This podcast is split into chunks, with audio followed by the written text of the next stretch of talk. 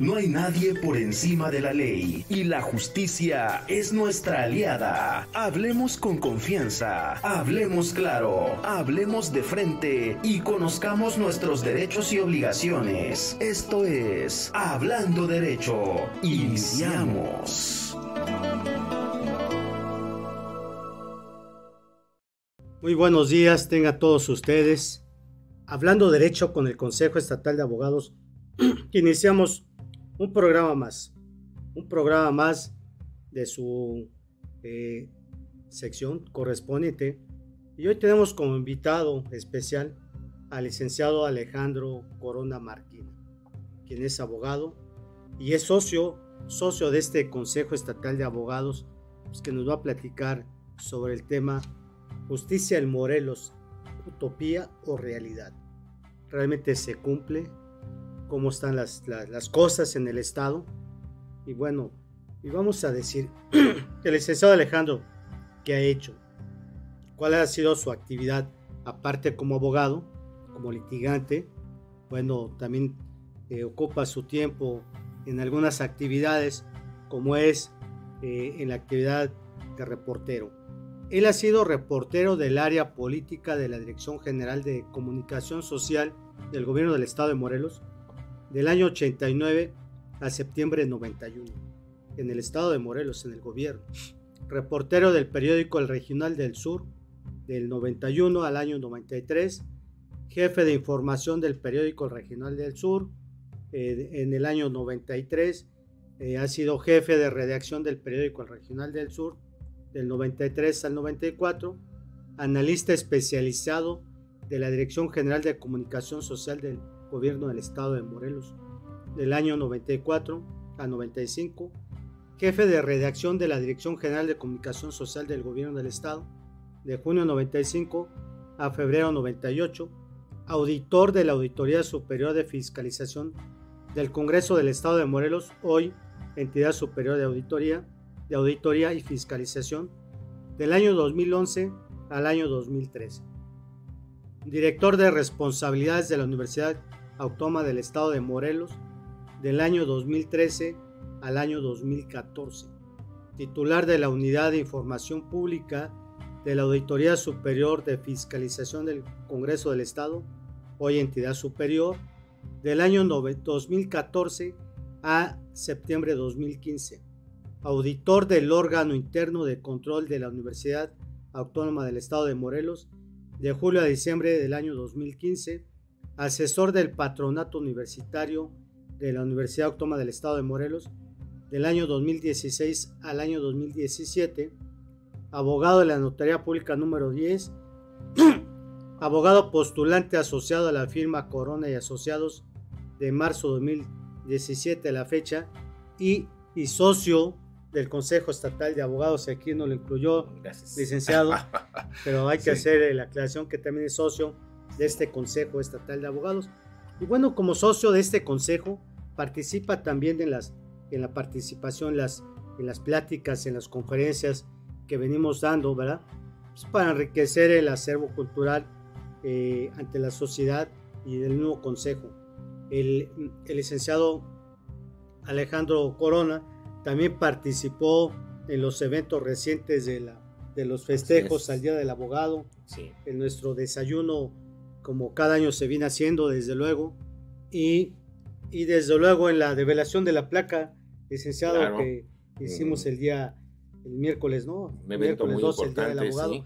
Eventos muy significativos para la organización, eventos que quedan marcados en la historia, donde este consejo pues, trata de acercarse a la sociedad, trata de, de estar con la sociedad en algunas, como en este tema, verá, en estas, en estas pláticas, charlas, vamos a llamarle charlas, pláticas, donde buscamos tener contacto con la, con la sociedad, licenciado.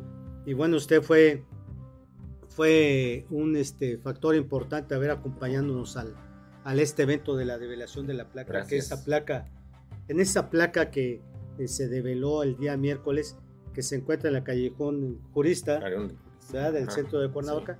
Pues es una placa alusiva al consejo, donde está el nombre de todos los compañeros abogados, ¿verdad? Que integran la, la agrupación.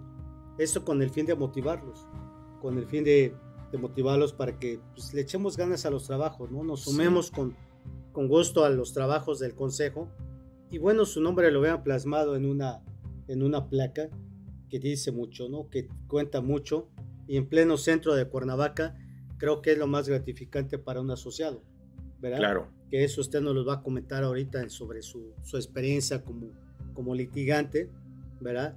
Esa sensación de aparecer en, una, en una placa de una organización. Y creo que el Consejo es una organización de abogados pues, eh, que ha hecho trabajo, ¿no? Hemos hecho trabajo y venimos eh, escalando para lograr alguna posición dentro de la sociedad importante.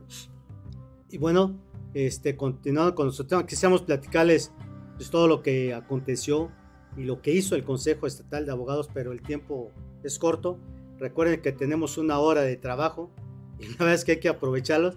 Y bueno, también agradecer aquí a, a la firma Freedom Studio, Top Radio, a cargo del licenciado David, nuestro amigo Claudio, que atinadamente nos manda la felicitación por el Día del Abogado que ustedes lo están viendo en pantalla.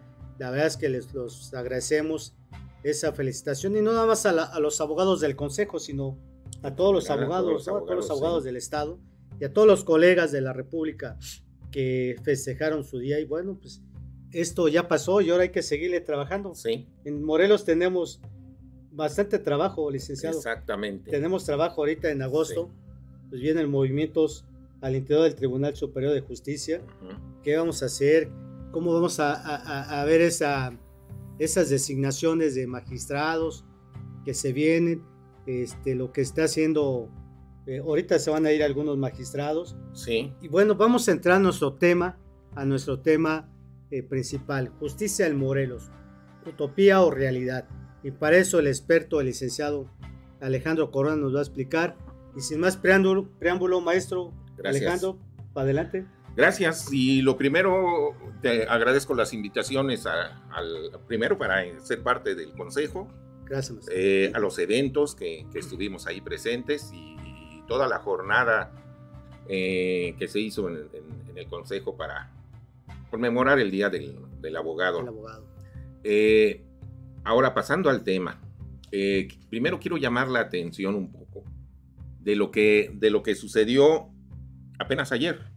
La Suprema Corte de Justicia determinó que el fiscal tiene fuero, fuero constitucional. Eh, está protegido por el fuero y necesariamente para ser removido requiere un, juicio político. ¿Por qué, ¿Por qué menciono esto? Yo me acuerdo que en su tiempo, cuando tuvimos un jurista al frente del gobierno de, Morelos, que fue don Antonio Riva Palacio, eh, él dijo un mensaje en el, que, en el que señaló que no se le debe dar soluciones políticas a asuntos jurídicos. Y, se está haciendo exactamente lo contrario. Y lo voy a señalar en, esta situación. Inmediatamente que se da eh, la posición de la, de la, Suprema Corte en ese sentido, de que, de que hay fuero. Eh, la Secretaría de Gobernación, porque Morelos ha estado presente en temas nacionales desde hace mucho tiempo relacionados con, con eh, la materia jurídica, ¿no? Y se pronuncia las, este, la Secretaría de Gobernación, considerando que no fue acertada la, la resolución, y llama a sospecha. Sabemos que la Suprema Corte tiene un enfrentamiento directo con el presidente de la República. Y prácticamente todo lo que viene de la presidencia de la República lo echa en contra. Eh, aquí no fue la excepción.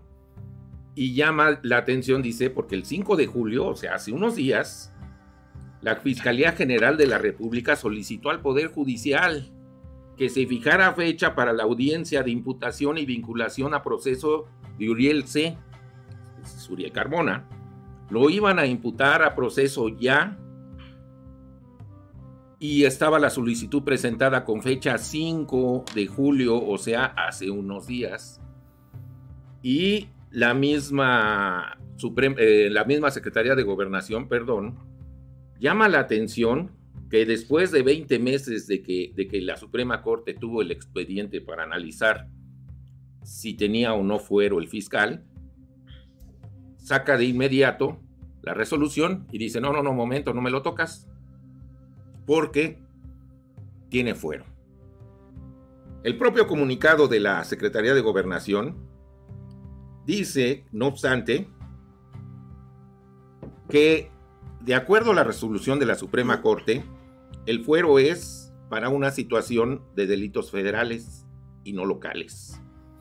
Entonces, en la interpretación que quiere dar la Secretaría de Gobernación, es que van a ir por, eh, contra el fiscal por, fuero, por el fuero común. ¿Qué pasa aquí? Siendo el fiscal no puede recibir sus propias denuncias contra él. Claro. No lo puede recibir tampoco ningún subordinado, no puede decir me excuso y que la reciba el fiscal anticorrupción o que la... No. Las, las, las atrajo la misma Fiscalía General de la República y aparentemente encontró elementos para formular imputación y pidió a un juez eh, con fecha 5 de julio que se señalara audiencia de formulación de imputación. Estamos viendo, por el lado que se le quiera ver, soluciones políticas a asuntos jurídicos. En el caso, dice la Suprema Corte, no me lo tocas. Hay que recordar que esta fiscalía ha estado envuelta en escándalos fuertes el gobernador siempre le ha reprochado que no haya solucionado el caso de Samir, que no se tengan avances de la diputada que fue asesinada, ejecutada en, este, en la avenida Poder Legislativo. Precisamente, precisamente un 12 de julio, recuerdo, el año pasado. El año pasado. Exactamente. Entonces se dan, se dan esta, esta situación, pero el caso más fuerte, digamos, es el de eh, eh, Ariadna Fernández, donde eh, la autopsia que practicó la fiscalía determinó que había sido el exceso en el consumo del alcohol lo que había, lo que había originado su deceso, cuando la Fiscalía del Distrito Federal dice, momento, aquí sale de un departamento, sale sin vida y la vienen a dejar aquí a Morelos en la carretera rumbo a Tepoztlán, en el circuito de la Pera. Entonces, eh, tenemos una situación aquí preocupante. ¿Cuál es la percepción de la gente? Por eso, por eso, por eso decimos, parece ser que la justicia es una utopía, realmente, porque la, la, la fiscalía actualmente recibe de presupuesto más de mil millones de pesos. Nunca en la historia había recibido tanto dinero una fiscalía. Se constituye a partir de la reforma constitucional como organismo autónomo, pero sus titulares, no hablo solo de esta fiscalía, sino de otros estados, se convierten en, un poder de facto que se puede enfrentar a gobernadores y demás siempre y cuando no los toque el Congreso. En Veracruz sí removieron a su fiscal, en otros, en otros estados han renunciado. Aquí ni se ve que lo vayan a remover ni que vaya a renunciar, por supuesto.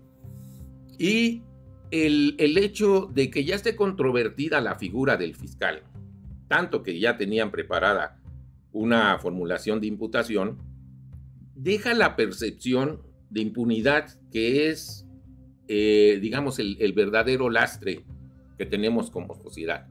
La gente sigue pensando que no se hace justicia y que existe una élite de figuras protegidas, en este caso por el Congreso, pero a su vez el Congreso enfrentado con el gobernador y el fiscal enfrentado con el gobernador, pero a su vez el tribunal enfrentado con el presidente de la Comisión de Derechos Humanos, porque también vamos a pasar al tema del, tribunal, donde se han dado escándalos, esa es la realidad, escándalos.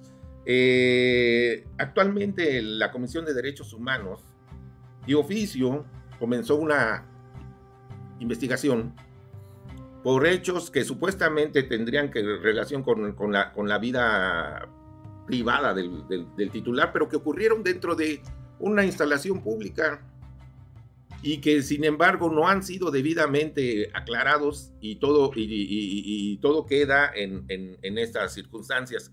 Otra vez, ¿cuál es la percepción que se le da a la sociedad? Que tenemos un tribunal que verdaderamente no cumple con las expectativas de lo que la gente demanda, si nosotros, cualquier persona, cualquier eh, no político, que acude a un tribunal, que acude a una fiscalía, en la fiscalía, por ejemplo, una persona eh, que me platica, le matan a su papá, lo matan afuera de, su, domicilio, le tocan y, ahí mismo le disparan. La nota que salió en los periódicos que había salido a pasear los perros. La mamá de, la, persona víctima dice, no es cierto, tocaron, yo escuché el timbre.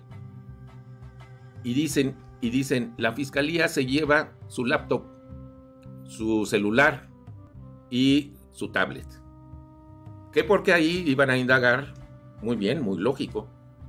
Nunca se los devolvieron, nunca. Otra vez, ¿qué, qué es, lo que, qué es lo que dice? Y la, familia con temor dice, no, pues ¿para qué reclamamos? Les quedaron de, devolver los, los instrumentos, los aparatos electrónicos, no se los devuelven a pesar del presupuesto que actualmente tiene la fiscalía, se siguen dando situaciones de que, pues, que nos den para la gasolina, porque si no, no nos movemos.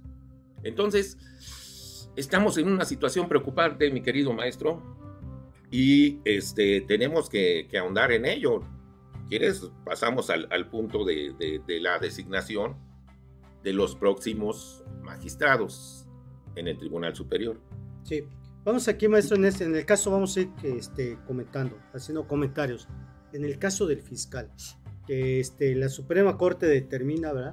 Mediante resolución. Yo no conozco la resolución, pero es importante porque apenas se resolvió. se resolvió. Yo creo que aquí sería importante analizar, analizar de la, esa, de esa resolución cuál es. Yo mi punto de vista, punto de vista de acuerdo a las reformas que hubo de la constitución en el Estado, eh, por ahí recuerdo que efectivamente el fiscal tiene fuero. Y así lo comenté, así lo comenté, que sí el fiscal contaba con fuero, pero eso, eso no implica a que sea sujeto a, un, a una responsabilidad. ¿Estamos de acuerdo? Sí. El juicio, ese fuero, bueno, pues tiene cierto, cierta protección, pero no para que cometa acciones este, fuera de la ley. Para esto, bueno, creo que se debió haber iniciado, se tiene que desear un juicio de procedencia, ¿sí? Para que él pueda ser separado, pero respetándole el fuero. O sea, creo que ese asunto no es un caso cerrado, es un caso meramente jurídico que se tendría que analizar. Y bueno, quien tenga, a quien le corresponde iniciar esos procedimientos, ¿no? Creo yo. Sí. Pero el, el contenido de esa resolución vale la pena analizarlo, maestro porque la Cámara de Diputados recordará que el año pasado, este, en la Asamblea de, los Diputados, bueno, determinan ¿no? la procedencia de lo que usted comentaba. Este, ellos, ellos determinan, dicen que no tiene fuero, que no hay fuero del... Todo eso yo creo que es un análisis previo, de análisis jurídico y poderlo determinar. Pero no es un, repito, no es un caso cerrado y vale la pena hacerlo. Y el Consejo va a hacer ese estudio el consejo va a hacer estudio correspondiente. ¿Por qué? Porque la gente también está confundida. La gente está confundida porque cree que este fuero, este fuero del que se habla, este, que el fiscal es intocable, que es impune, no. Entonces la gente ahí viene decepciones porque no se le comenta las, no se dice la verdad. Yo mi punto de vista, ¿eh? Mi punto de vista, este, porque yo he escuchado afuera que hablan mal del fiscal, hablan bien del fiscal, habla el mal de la autoridad, de las autoridades, pero sí, con la, con la ley en la mano y las resoluciones, creo que podemos aclararlas. Claro, claro, y yo llamaba la atención de cómo la política se mete en este tipo de asuntos, porque después del comunicado que saca la Secretaría de Gobernación diciendo, bueno, bueno, bueno, no, aquí dice delitos federales, ¿eh? Este, ahora vámonos a los locales y eso los tiene la Fiscalía porque los atrajo y, y por ahí sí te puedo te puedo vincular o te puedo imputar. El, este, resulta que ya sacó su comunicado la misma fiscalía, con su propia interpretación, diciendo, no, no, no, no, momento, porque para cuestiones locales también y, e, invoca eh, la ley de responsabilidad de los servidores públicos esa ley, eh, hasta el artículo 25 me parece que, continúa vigente, todo lo demás se derogó y entró, entró por, eh, la ley de rendición de cuentas este, como complemento, a partir de la reforma que hicieron a los sistemas fiscalizadores y demás. Eh, y dice, momento, este, yo estoy protegido porque esta ley me, me indica que sí debo tener primero un juicio político antes de que se quiera proceder contra mí. Sí. ¿Y qué pasa? Tenemos una, una, una legislatura que, pues bueno, es, es afín al, al, fiscal. Lo hemos visto en sus comparecencias, ¿no? Este, eh, una diputada panista eh, de apellido Gordillo que le pregunta de qué se ha hecho con el maltrato de los animales en, en lugar de, de, de, señalar las investigaciones de tanto ejecutado que se da con todos los días, ¿no? Pero bueno, preocupada por las mascotas la diputada. Bueno, entonces, este, saca de inmediato también la fiscalía ya diciendo, no, no, no, no es cierto, ¿eh? tampoco para delitos este, locales me pueden tocar, porque está la ley de responsabilidad de los servidores públicos y esta indica un procedimiento que se debe seguir antes de que me quieran hacer algo así. ¿Qué pasaría si ahorita la Fiscalía General de la, General de la República trata de, de hacer una acción contra el fiscal? Pues inmediatamente se va a parar. Y sigue caminando la bola de de, patear el bote, más bien. Sí, claro. Pateamos el bote, pateamos el bote. Esta legislatura, muchos de sus integrantes no tardan en sumarse a las campañas y ellos mismos hacer campaña para buscar otra posición política. Entonces estamos hablando que otra vez se queda en deuda la justicia, se queda eh, la sociedad pues pasmada con, esta, con este tipo de, de situaciones que desafortunadamente no, no parecen este, terminar. Y, este, y bueno, yo, yo dejaría allí este, como el río revuelto y me pasaría un poquito al tema ahora de la, del Tribunal Superior. El, el, Tribunal Superior recientemente tuvo una, una designaciones de jueces. Eh, el procedimiento se llevó con total opacidad. Ni siquiera el tribunal mencionó los nombres de los, de participantes. Y ni siquiera se, supo este, bien a bien cómo habían estado la cuestión de los resultados. Nada más se dijo estos, estos son y estos quedan. Allí nos volvemos a encontrar con situaciones que no deberían suceder, pues si es un procedimiento eh, legal, pues debe ser transparente, debe ser abierto, debe informarse. A lo mejor si no quieren poner los nombres de las personas, pues pónganle la, clave que les dieron para decir tuvo tal o, o, cual resultado. Pero no pueden ellos cerrarse a este a transparentar ante la sociedad, porque finalmente esos juzgadores deben servir a la sociedad. Y, y decirles, no, esto no, esto me lo reservo. Y busquen en la página del tribunal y no encuentran nada, absolutamente nada de este proceso. Y eso es otra situación. Claro, claro, claro. Quiero comentarle ahí, ahí, ahí, licenciado, que este, efectivamente, el, eso fue en el mes de febrero marzo, ¿no? Cuando se llevó a cabo ese, ese proceso, la convocatoria del proceso. Quiero decirle que el Consejo Estatal de Abogados, por acuerdo de asamblea, eh, me instruyeron como director general, se me indicó que hiciera la solicitud correspondiente para obtener la información, para obtener la información, cómo se llevó, eh, cómo se llevó a cabo ese proceso, cómo se cumplieron los requisitos, y bueno, con el ánimo de conocer la determinación final, porque efectivamente nos metimos a la página del, del, del tribunal para buscar los, seguir los pasos del procedimiento y todo estaba por, por, protección de datos personales, iban a omitir los nombres y les dieron un número a cada aspirante, a cada participante. Entonces es algo que impedía conocer si realmente ese aspirante cumplió con los requisitos, cuál fue el resultado de sus exámenes, porque fueron tres, cuatro exámenes, usted recordará. Este, al no aparecer en la página, el Consejo solicitó la información pública. Este, siguiendo lo que el derecho nos corresponde, ¿no? El derecho de petición, hicimos la, la solicitud correspondiente y nos fue negada esa solicitud. Nosotros nos preguntamos, bueno, pues es una solicitud, es una información pública, pública, ¿no? Porque los exámenes fueron públicos y quedaron grabados, todo, toda, la, eh, toda esa información está en el tribunal. Hacemos la petición y lamentablemente nos enteramos que no se nos podía dar esa información porque no existía que ese proceso no, no existió, la convocatoria.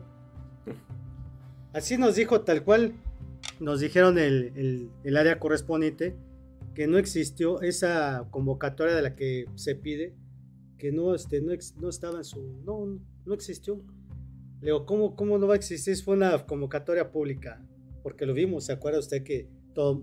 Esa convocatoria, primero, esa convocatoria fue al interior del tribunal para los de carrera judicial y se acuartó el derecho a los litigantes, porque todos somos abogados, claro. cualquiera pudo haber participado. Y bueno, el, la, este, la asociación de abogados y el propio consejo respetó la convocatoria, o sea, se respetó en el sentido que, bueno, se es válida que a los eh, trabajadores del tribunal se les da la oportunidad. Y nadie hizo nada, nadie interpuso amparo, el consejo iba a interponer algunos recursos, pero determinamos este, mantener la calma porque se dijo también que si no se cumplía con el número establecido, la convocatoria se abría al, exterior. Y tal parece que la convocatoria cumplió sus objetivos. O sea, ya no hubo otra. Y lo que usted dice es cierto. O sea, es la utopía, la, esa es la realidad que vivimos en, el, en la impartición de justicia. ¿Qué hacemos ahí, maestro? Estamos, este, si nos quedamos callados, es malo. Si actuamos, es malo. Es malo. Pero actuamos, hacemos las peticiones conforme a la ley. Claro, claro. Este, en, el caso de que me platicas, pues obviamente seguiste los pasos que sigue que, seguimos los juristas, ¿no? Voy ante el, organismo encargado de la transparencia, le presento mi solicitud, pero lo sorprendente es la respuesta que te dieron, que es no hubo ese proceso. No, existe ese documento. No existe ese documento. Entonces ahí nos encontramos también con la práctica común de que el servidor público o muchos servidores públicos, muchos, no todos, no les gusta rendir cuentas, no les gusta que les revises sus actuaciones, porque en este caso, la Junta de Vigilancia del Tribunal pues es responsable de conducir todo esto y no, no parece que, que, la transparencia sea su, ahora sí que su fuerte, ¿no? Y estamos así. Bueno, aquí en el mismo tribunal se van a designar nuevos magistrados. Desde hace buen tiempo se habla de que todas las magistraturas son vendidas por los diputados y ninguno ha salido a desmentir. Lo único que han dicho, porque lo dijo hasta el, mismo gobernador, y lo único que dijeron que presente pruebas. Sabemos que esas cosas no se hacen en lo, en, oscuro, se hacen con arreglos privados, y no, el, procedimiento que, deban seguir tiene que ser transparente. Cambiaron y como hicieron, hicieron un, un acuerdo interno, para que no sea a través de la Junta Política del Congreso del Estado, como, se, como, como lo dice la, misma constitución local, sino crearon un organismo exprofeso para que se encargue de estos casos en los que hay designación no solamente de magistrados, de presidente de, de derechos humanos y demás, sea a través de esta. Bueno, como es un acuerdo interno, este no puede ser vetado por el gobernador y tampoco puede ser controvertido por nadie, porque dicen que es, una forma de organización, de acuerdo. Si van a seguir este, este camino, igual que lo transparenten, que no, que no les dé miedo a informar cómo, cómo está la situación, porque eso da, da motivo a que siempre quede la duda de si va a haber acuerdos o no, si se van a vender, porque eso es lo que, lo que, lo que se dice así en, coloquialmente, pues, se van a vender las magistraturas. Y ya tiene precio, creo, ¿cuánto? 5 millones, hablan de 5 millones, porque cuando se hizo la reforma en el gobierno todavía de Graco Ramírez, se quitó la evaluación que a los 7 años se hacía para que un magistrado pudiera continuar otros siete años para completar 14.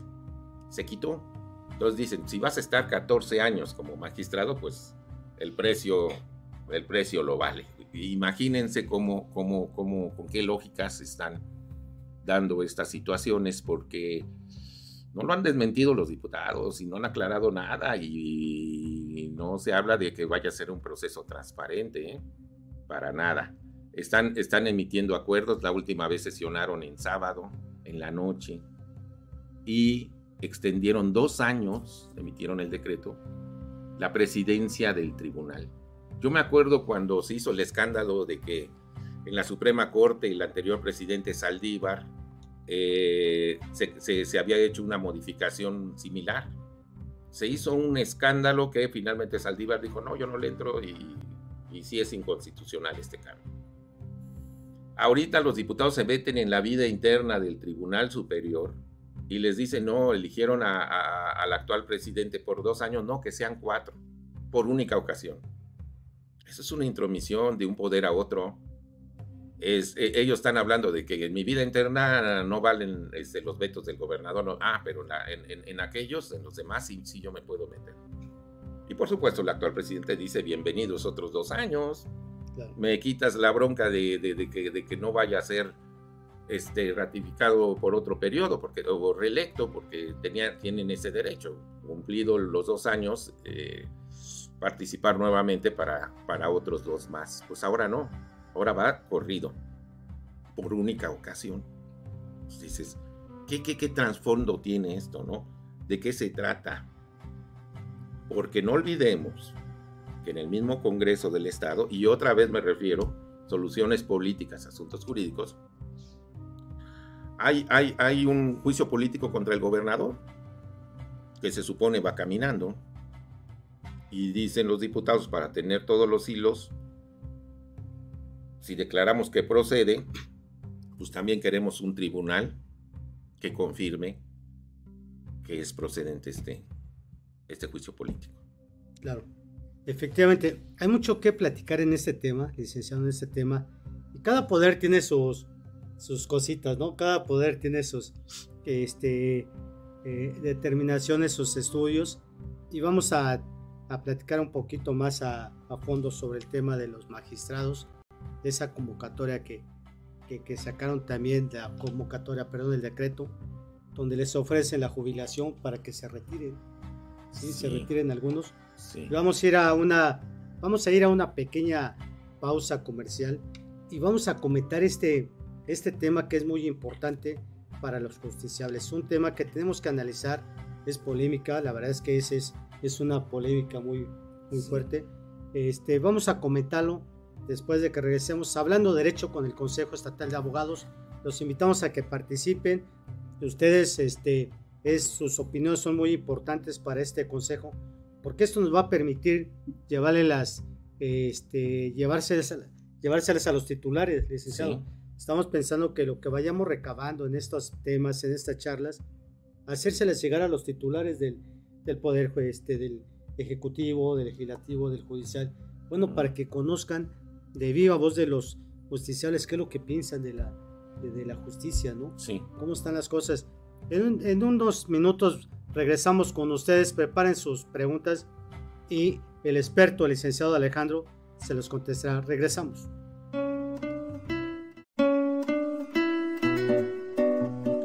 Tienes derecho a informarte y nosotros estamos para ayudarte. Vamos a una pausa y regresamos. Hablando derecho.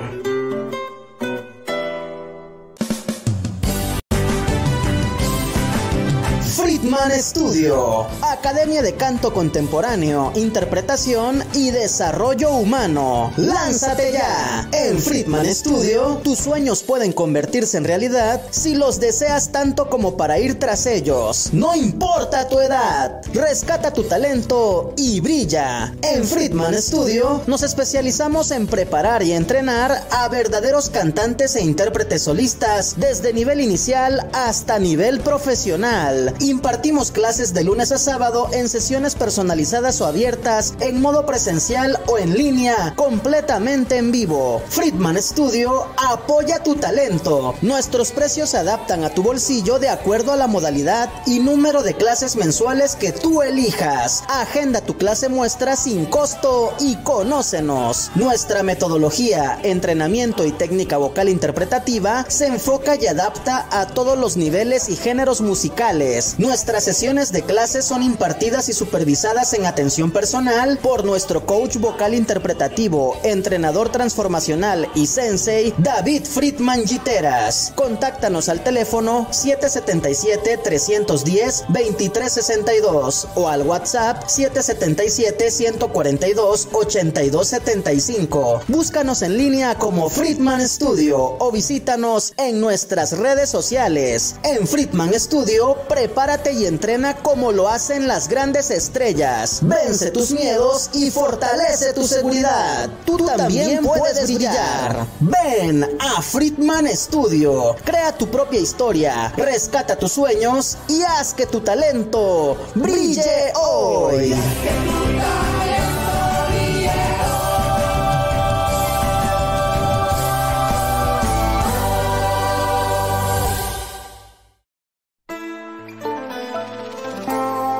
Cuando de ley y justicia se trata, no hay nada mejor que estar en una misma sintonía. Hablando derecho. Continuamos.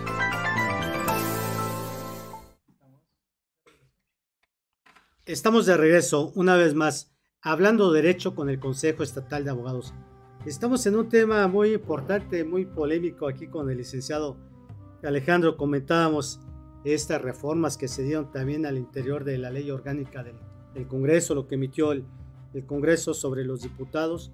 Y bueno, este, vamos este, cayendo en el sentido de que tiene tintes políticos esta, estas determinaciones. Y esta hoy, hoy, hoy viernes 14 de, julio, termina su gestión, su periodo por el cual fueron este, designados magistrados. Sí, eh, unos, bueno, terminan ya, ya eh, cumplieron el periodo de, de 14 años, son las magistraturas que, que entrarían eventualmente en la convocatoria que, el Congreso emitirá. Pero de esta sesión, de la que te, de la que te mencionaba, que sesión en sábado, en la noche, el Congreso. Venían, venían algunos diputados hasta en pants, como muy deportistas, este, muy, muy, muy acá.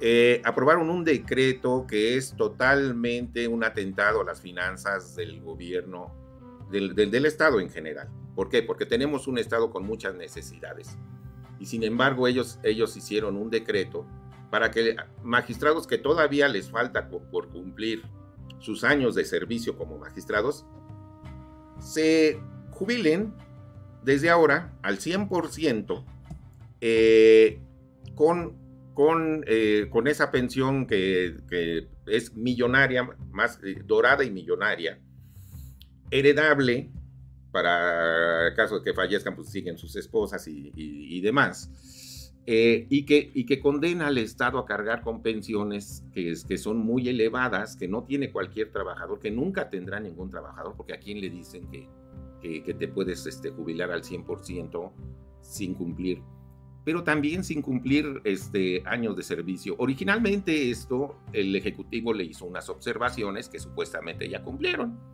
y que dijeron que al menos ya llevaran la mitad del periodo, una, unos cambios muy cosméticos que hicieron, pero que aprobaron con 14 votos y 4 abstenciones. Había 18 diputados en ese momento. Este, este, tipo, este tipo de situaciones incluso caen en responsabilidades de, de, servidores públicos porque están disponiendo del presupuesto para los siguientes años los que vivan estos magistrados y los que vivan sus esposas en caso de que ellos mueran. Dinero que va a salir de las arcas de un gobierno empobrecido, de un gobierno que tiene otro tipo de necesidades. ¿Solo para qué? Para que los actuales diputados dispongan de más magistraturas para, para poner a sus incondicionales o a quienes se las compren. Eso es lo que verdaderamente indigna a la, a la, a la, a la población porque cualquier trabajador, muchos se avientan treinta y tantos años en, el servicio y se llevan pensiones miserables. Obvio van a decir, ellos son magistrados, eh, sí, pero que, cumplan los tiempos de servicios y lo que está establecido para poder acceder a ese tipo de, beneficio laboral, ¿no? Claro, pero el, asunto, el licenciado, este, sobre ese decreto que emitió el Congreso, tengo entendido y por ahí algunas organizaciones de abogados este, hablan de, de que va a ser sujeto a, alguna impugnación. Este, bueno, nosotros al interior del Consejo le hemos comentado este, sobre este esa determinación.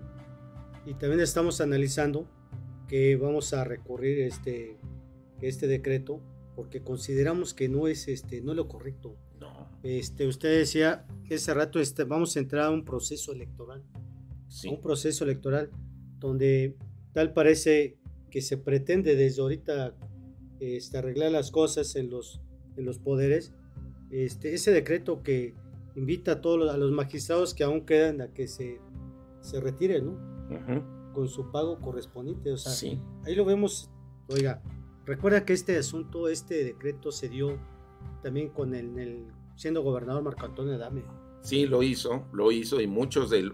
Había magistrados cuarentones que por supuesto dijeron, claro, pues por el resto de Sí. mis días voy a, voy a gozar y disponer de, de- del sueldo de magistrado, con el único afán, porque nosotros siempre tenemos que este, en nuestros escritos poner, eso no está fundado y motivado.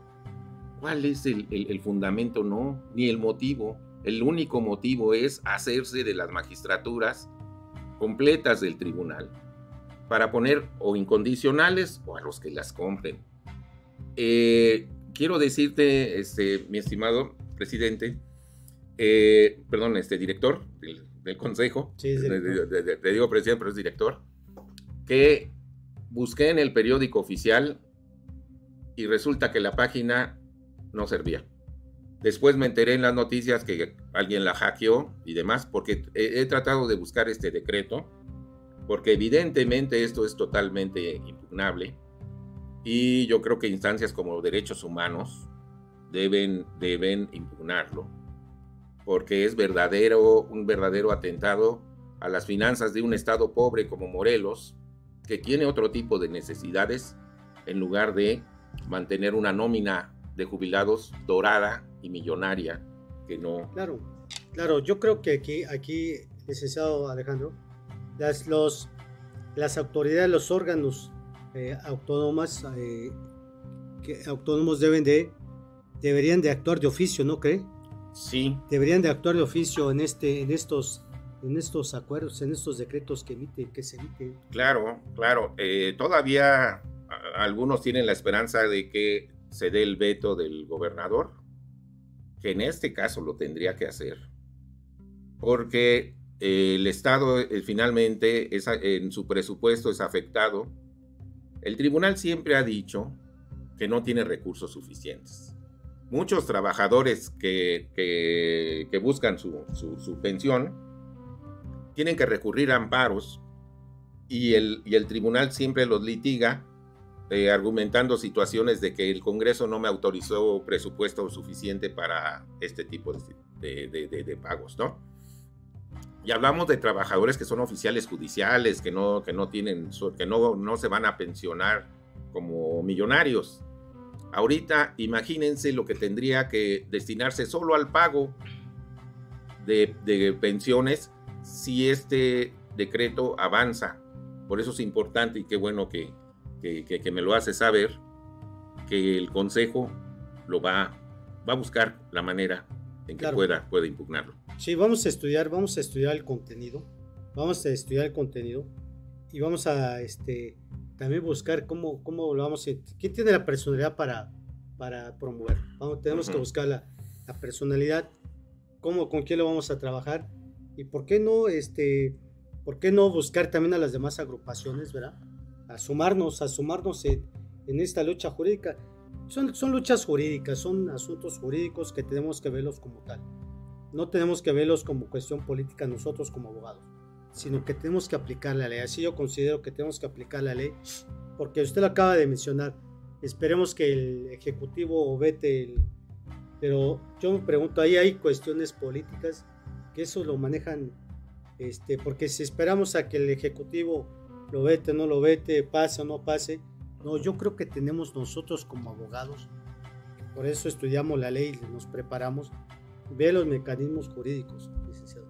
Sí. Ver los, los mecanismos jurídicos y actuar y te estar preparados para la determinación. En su momento de la publicación empieza a correr los términos. En cuanto a la página oficial del periódico oficial, efectivamente yo busqué información el, el domingo pasado, el sábado pasado. Eh, Tuve la necesidad de hacer algunos trabajos y buscaba la, algunos periódicos y nunca pude este, entrar a la página. Sí. Nunca pude. Y no sé cómo saqué la información, logré sacar mi trabajo, pero no estaba. Pero este, ¿no será también que por ahí sea a propósito para que el término corra? Exacto, porque puede ser que, que, después salgan con que ya, ya estaba publicado y, y, nunca lo pudimos ver, porque no había página para consultarlo. Exactamente. Entonces yo creo que aquí es muy importante, aquí es muy importante, licenciado Alejandro, y, y lo hago público, hago la invitación a los colegas de agrupaciones, ¿verdad? A que sumemos esfuerzos, a que nos sumemos y estemos atentos atento en, estos, en estos decretos y, promover las acciones que tengamos que promover. Recordemos que como abogados tenemos la obligación también de, de trabajar a favor de la sociedad, de los justiciables, porque esto va a favor de los... Si se da ese cambio, olvidémonos de las cuestiones económicas, de los beneficios que, que, que este, todo lo que ganan los magistrados, pero hay que ver por la sociedad, principalmente por la sociedad, y ahí tenemos que presentar los recursos correspondientes, sin meternos a política. No sé usted cómo sí, lo ve. Sí, sí, sí, efectivamente.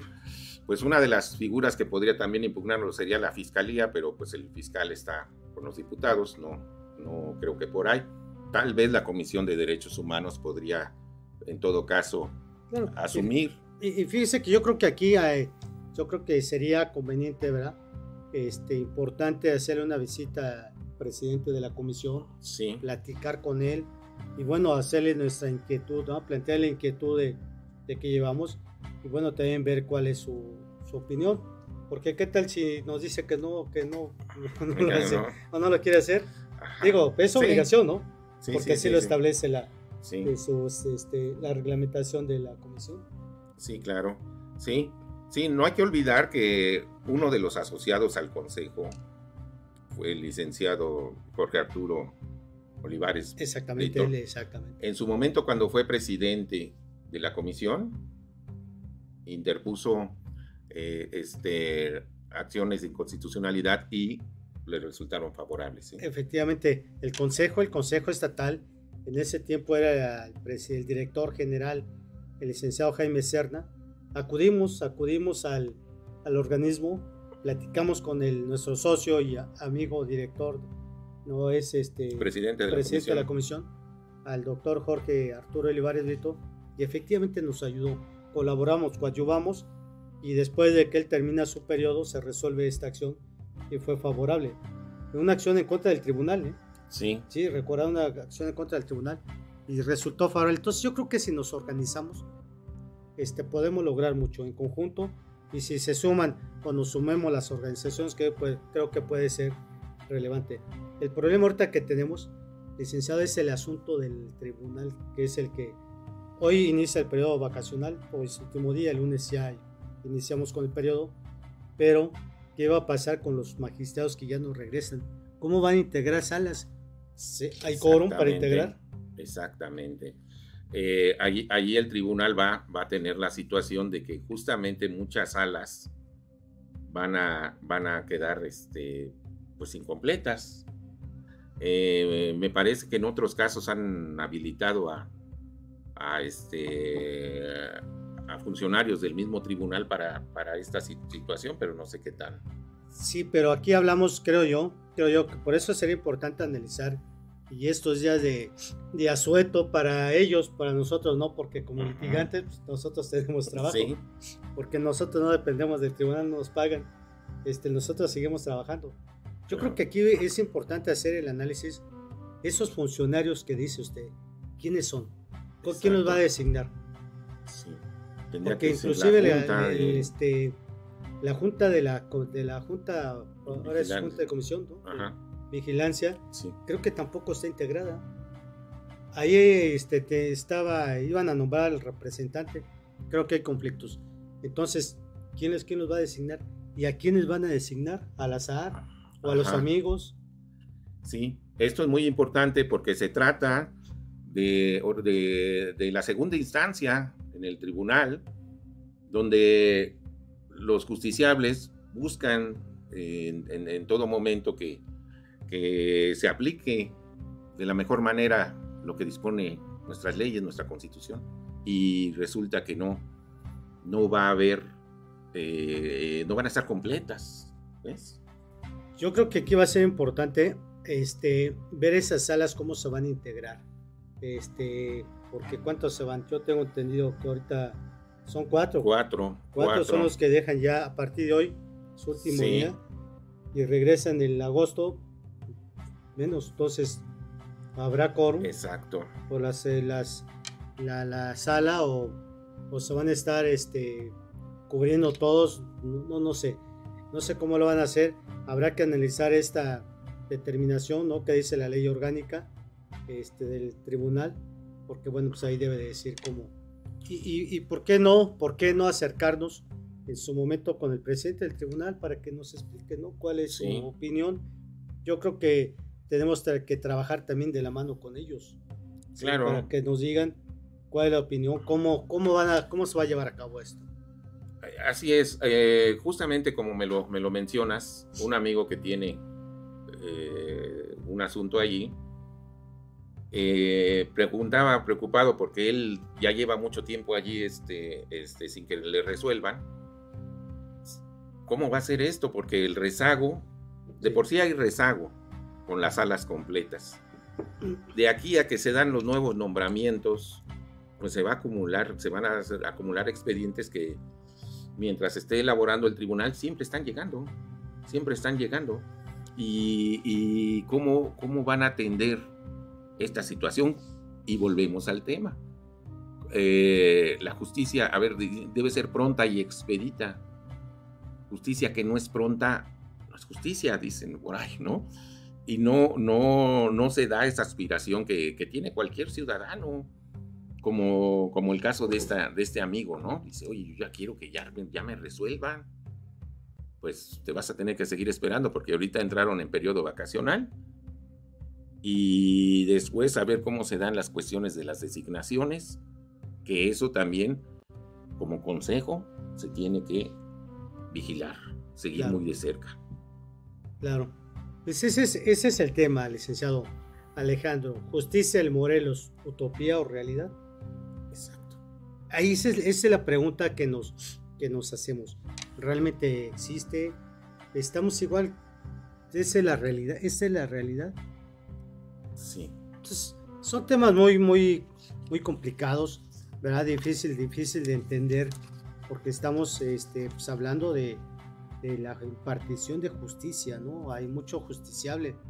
Esta también tenemos que tomar en cuenta pues, la crisis sanitaria que acabamos de pasar, que también vino pues, a, este, a causar muchos problemas, ¿no? No nada, más, en, nada más en la salud, sino en todo, todo, todo el ámbito y la justicia no se quedó atrás. Eh, tenemos que ¿cuánto fueron? Dos años, tres años prácticamente. Este año es, ahorita estamos eh, retomando el camino, ¿no? Apenas. Y resulta que el tribunal emite un acuerdo donde marcan los días de descanso, o sea, señalan su calendario de descanso y, se toman más días, el Día de las Madres, se les da a las señoras, el Día del Padre, el Día, del, Padre, no, que sorprendentemente de pronto sacaron una circular cuando el Día del Padre cae en domingo. Exacto. Ese es, ese es cuando usted dice la justicia pronta. Esa es pronta. Después de esta crisis sanitaria que, pasamos, y ustedes, bueno, todos nos consta, estuvimos en casa.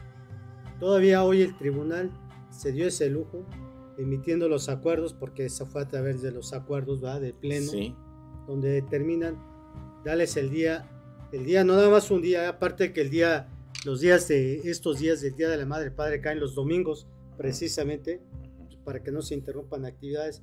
El tribunal, los magistrados, el pleno, el pleno del tribunal, para no decir nada más el presidente, va el pleno, este, emiten un acuerdo donde dicen el día de la madre se les da el día siguiente, se les da el día para, pero, pero el pero no es el día siguiente más, sino que un, día antes o dos días antes, el tribunal les festejó. Sí. Entonces, fueron dos días. Fueron dos días en realidad. Cuando les festeja y el... Y el día que les da para que ya no vengan. Y el día del padre pasó lo mismo. Dicen, están trabajando los tribunales. Vamos al tribunal, pide un expediente y le dice el personal que está en servicio, ¿qué cree? el expediente que lo tenía este, lo tenía mi compañerita y no vino porque fue el Día de la Madre. ¿O qué cree el expediente que usted pide? Pues lo tenía mi compañerito y pues, fue el Día del Padre y les dieron su día. Sí. Y no nos los puede prestar, entonces... Sí. Ese- esa es la realidad de la justicia. Sí, son. Es- Eso es la realidad, licenciado. Yo creo que son este, temas, si lo hacemos en, con el buen sentido, esta crítica o, o charla, la verdad es que no, no es más que pues, decirle a la autoridad que rectifique, ¿no? Este le decía de este acuerdo que toman, si venimos saliendo de una crisis, lo que queremos es, lo que buscamos es recuperar el tiempo perdido. No, no, no estuvimos de vacaciones, no estuvimos de descanso. Una crisis sanitaria que en lugar de que la autoridad o las autoridades pues aceleremos el paso, ¿no? A recuperar el tiempo. Claro. Ya no lo vamos a recuperar, desde luego, está de acuerdo en eso, no, se recupera. ya no. Pero vamos a avanzar para recuperar. Los, los justiciables son los que este, sufren las consecuencias porque los asuntos no, no avanzan, no trabajan, hay mucho problema en, la, en las cuestiones de en materia familiar, este, las guardas y custodias, hay mucho problema en esos Sí, asuntos sí. y nos vamos de vacaciones, fíjese, este, se van, ellos toman esos días y resulta que yo tenía eh, diligencia en esas fechas y como descansaron, me la suspenden, pero me la suspenden y me dan dos meses después de la audiencia. Ajá. ¿Se da cuenta? O sea, pues, realmente esa es la justicia pronta. Exacto. Este, si, si decimos pronta y expedita, pues yo no sé si yo no he tenido una justicia expedita. Sí, Pues, claro. pues, este, claro. Menos pronta. Pero Sí. bueno, ese es este, utopía o realidad, la justicia en Morelos. Es el tema que nos, que nos ocupa. Y bueno, esperemos que con esto se hayan hecho algunas reflexiones, ¿verdad? Algunas reflexiones Sí, a favor de los, pues, de los justiciables, de ustedes los que nos observan, los que nos siguen. Consideramos nosotros como litigantes, este, también sufrimos las consecuencias porque los, los justiciables, los clientes, pues también nos exigen, licenciado, Sí, nos claro. exigen. Ellos creen que nosotros, los abogados, pues podemos llegar y decirle al juez, oiga juez, pues deme esto, haga esto, lo otro. O sea, cuando no es así, ajá. este, tenemos que seguir un procedimiento, un orden, eh, y ese, ese procedimiento pues hay que pedirlo con derecho al juez para que el juez pues, emita las, las determinaciones, si son procedentes o no. Y, y luego al interior, bueno, pues hay mucha problemática, eso es otra. Pero los justiciables no dicen, oiga, el asunto tiene tanto tiempo, no avanza, Ajá, este, si no puede, deme el asunto, voy a buscar otro abogado. claro. Esas son las consecuencias que, enfrenta, que enfrentamos y ustedes que requieren de la- los servicios de la justicia, que se les aplique justicia, se les dé, bueno, ahí están las consecuencias. Este, justicia, el Morelos, utopía o realidad, es el tema que nos, que nos ocupó. Y bueno, pues ya estamos eh, casi cerrando, licenciado Alejandro, Sí, cerrando el tema. Ahí me gustaría pedirle pues, que le dieran el mensaje a, nuestros, a nuestro auditorio sobre este tema. Justicia en Morelos, utopía o realidad, se cumple, no se cumple, vamos bien, vamos mal. ¿Qué les puedo decir a los justiciables? sí, yo creo que si se consuma lo del decreto de los diputados, este, vamos, a, vamos a caminar verdaderamente a, a una situación de, de, este, de irregularidad total en, en la operación de las instituciones encargadas de, de impartir justicia. Quedaron varios temas en, este, por, por analizar, pero eh, creo, que, creo que finalmente lo que, lo que yo mencionaba, eh, la deuda con la sociedad que tienen las instituciones encargadas de procurar justicia y de impartir justicia, es, es, este, no se ha pagado. La, la, la gente confía muy poco en, en, los jueces, confía muy poco en las, en, instituciones de, procuración de justicia este, y tiene justas razones para hacerlo, ¿no? Este, no, no es posible que, se siga trabajando en, en formas que verdaderamente eh, no, no, contribuyen en nada para, para hacer avanzar la, eh, la impartición de justicia. Todavía tenemos un rezago muy importante en las instituciones y que finalmente pues afecta a todos. Creo que es este creo que si lo si lo ponemos la justicia es una utopía simplemente. Gracias, licenciado Alejandro. Bueno, vamos a dar ya casi estamos ya cerrando el programa, vamos a dar lectura algunos mensajes que nos mandan. Aquí nos dice nuestro amigo el David Freeman, muchas felicidades por el Día del Abogado, a, su servidor y a todos los asociados del Consejo. Les manda un fuerte abrazo y las mil bendiciones para todos los integrantes del Consejo. Y yo lo, yo lo amplío para todos los abogados del Estado y toda la República. También de aquí tenemos otro mensaje de nuestra fans, eh, Ena María Literas Jiménez, nos dice muchas felicidades a todos los abogados, en especial a los integrantes del Consejo. Gracias, gracias María, gracias. Este, con su presidente, su servidor, y un saludo al licenciado Alejandro Corona. Le manda un saludo, licenciado. gracias, muchas gracias. Un saludo eh. afectuoso. Y bueno, aquí también nos dice nuestro amigo el doctor Alfredo Salgado, saludos a su servidor y al licenciado Alejandro, le manda un saludo. Y nuevamente aquí, este, Literas Jiménez nos dice, estoy de acuerdo con ustedes, abogados, es una utopía la justicia, pues en el Tribunal Superior de Justicia mueven a su favor la ley o se hacen como tío Lolo. Pendientes, saludos y saludos. Dice, no resuelven, no resuelven nada de los ciudadanos, solo a los que pueden pagarles lo que piden. Este, ese es el tema, es el tema, Ana María, este, este es el tema que nos ocupó. Realmente la justicia en Morelos es una utopía o realidad. Eso es lo que vamos a investigar, vamos a trabajarlo y bueno, lo estamos escuchando. Nuevamente nos dice Ana María, ese decreto es una injusticia, así que les pido de favor que lo impugnen. Bueno, pues nos hace la invitación a estudiarlo y créame que lo vamos a hacer, vamos a estudiarlo. Bueno, vamos a buscar los organismos correspondientes para, para eh, llevar a cabo la, el recurso que se tenga que hacer. Desde luego vamos a invitar a todos nuestros este, organizaciones de abogados, a nuestros propios socios para que nos digan. Y bueno, ya para ir concluyendo, quiero decirles que el día miércoles 12 eh, de julio, el Día del Abogado, inauguramos esa plaquita que ven ahí en pantalla este, donde se insertaron el nombre de los demás asociados. Fue una, una, este, una ampliación, verá que en el año 2014 este, se instaló una placa, la primera que donde estaban los asociados que en ese tiempo integraban el consejo. Y bueno, pues hoy, hoy se amplió el consejo, la, este, pues se ha ampliado, se ha ampliado el, este, la, la, ¿cómo se dice? La, su membresía cada vez se van incorporando compañeros abogados. Y otro punto que quiero comentar es muy importante, que ese día, licenciado Alejandro, dimos a conocer el proyecto, una maqueta de edificar el monumento al abogado. Este, el cual aquí, desde aquí, les pedimos a todas las organizaciones, a todos los compañeros abogados, y no pertenezcan al consejo, no pertenezcan a alguna agrupación, se asumen a nuestro proyecto de edificar este monumento al abogado. Eh, surge a intenciones del Consejo y eh, Asamblea que nos autorizaron la edificación de este, de este monumento al abogado en el estado. Yo he buscado, primero aquí en, el, México, no he encontrado el monumento en honor a los abogados. En, los, en otros países sí lo, sí lo, hay. Y me metí a buscar el, en algún estado de la República y no encontré. No encontré algún monumento del abogado que este, quiero pensar que si logramos este proyecto, creo que el estado de Morelos sería el primer, el, este, primer estado en México, el estado de Morelos, donde logremos edificar un monumento. Este monumento, ¿qué, qué, qué, qué significaría?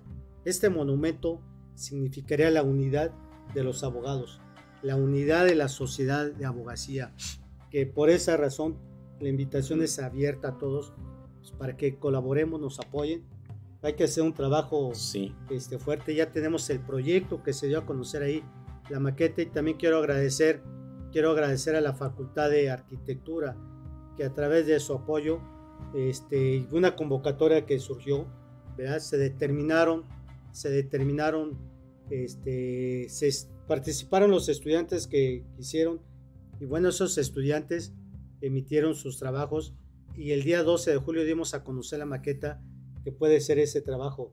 Desde luego que esa maqueta pues, puede ser sujeta a algunas modificaciones, algunos cambios, ¿verdad? Pero ya está el proyecto y la verdad es que le agradecemos a la Facultad de Arquitectura, a los jóvenes estudiantes que muy entusiasmados se, se sumaron al proyecto, porque quiero decirles que en esta, en este monumento, bueno, se va a insertar el nombre de todos los abogados que participemos, una placa en conmemoración a ellos. Ya lo vemos en pantalla, mire, si usted se da cuenta de la, la, este, la maqueta que fue ganadora, estos dos jóvenes fueron los que pues, ganaron el primer lugar. Y, y, estos muchachos pues van a aparecer también en, el, en esa maqueta, ¿verdad? Y gracias a ellos su creatividad y su esfuerzo, mire, ahí se dio a conocer. Es un proyecto muy bonito que esperemos que se dé, que dé resultados, desde luego con el apoyo de todos los abogados, de todos los abogados del Estado y todas las autoridades este, que nos quieran apoyar, los visitaremos, desde luego vamos a pedirles el apoyo.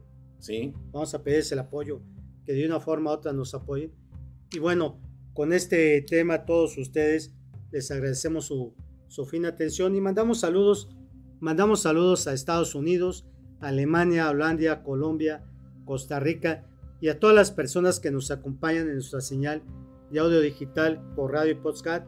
Muchas gracias por conectarse y la verdad es que agradecidos con este, con que nos vengan siguiendo en estas redes y créanme que en agosto que inician nuevamente nuevas actividades en el tribunal en Parción, vamos a tener por ahí unos programitas, vamos a modificar el programa, vámonos a los tribunales, vámonos a los tribunales a entrevistar a los justiciables. Realmente la justicia, el Morelos es utopía o realidad. Vamos a conocerlo directamente ahora con ellos. Vamos a la, explanada de los, de los tribunales, tanto laborales, administrativos, de todos los tribunales, y conocer y dar con esta, con esta respuesta. Y para eso, bueno, le hacemos la invitación, licenciado Alejandro. Gracias, claro que sí, con todo gusto. Usted como, como el área del, del, periodismo, que nos apoye, nos, nos vaya guiando, usted es el experto, nosotros, nosotros tratamos de hacer algo en este, con este programa, llevándole algo a la sociedad, pero usted es el experto. Eh, nos ayude. sí, claro, claro, claro. Con nos todo ayude. gusto, incondicionalmente. Nos ayude y nos diga cómo lo podemos trabajar. Pero la intención es de que este tema que hoy este, platicamos, que ahora nos lo digan los justiciables. Realmente en, Morelos la justicia es así. Que ellos nos lo digan. Les agradecemos su participación. La verdad es que hoy, me gustó este tema. Un tema que nos apasiona, que es la justicia. Y bueno, nos vemos el próximo viernes. A todos muchas gracias y que tengan un excelente fin de semana. Gracias, licenciado Alejandro. Gracias a ustedes.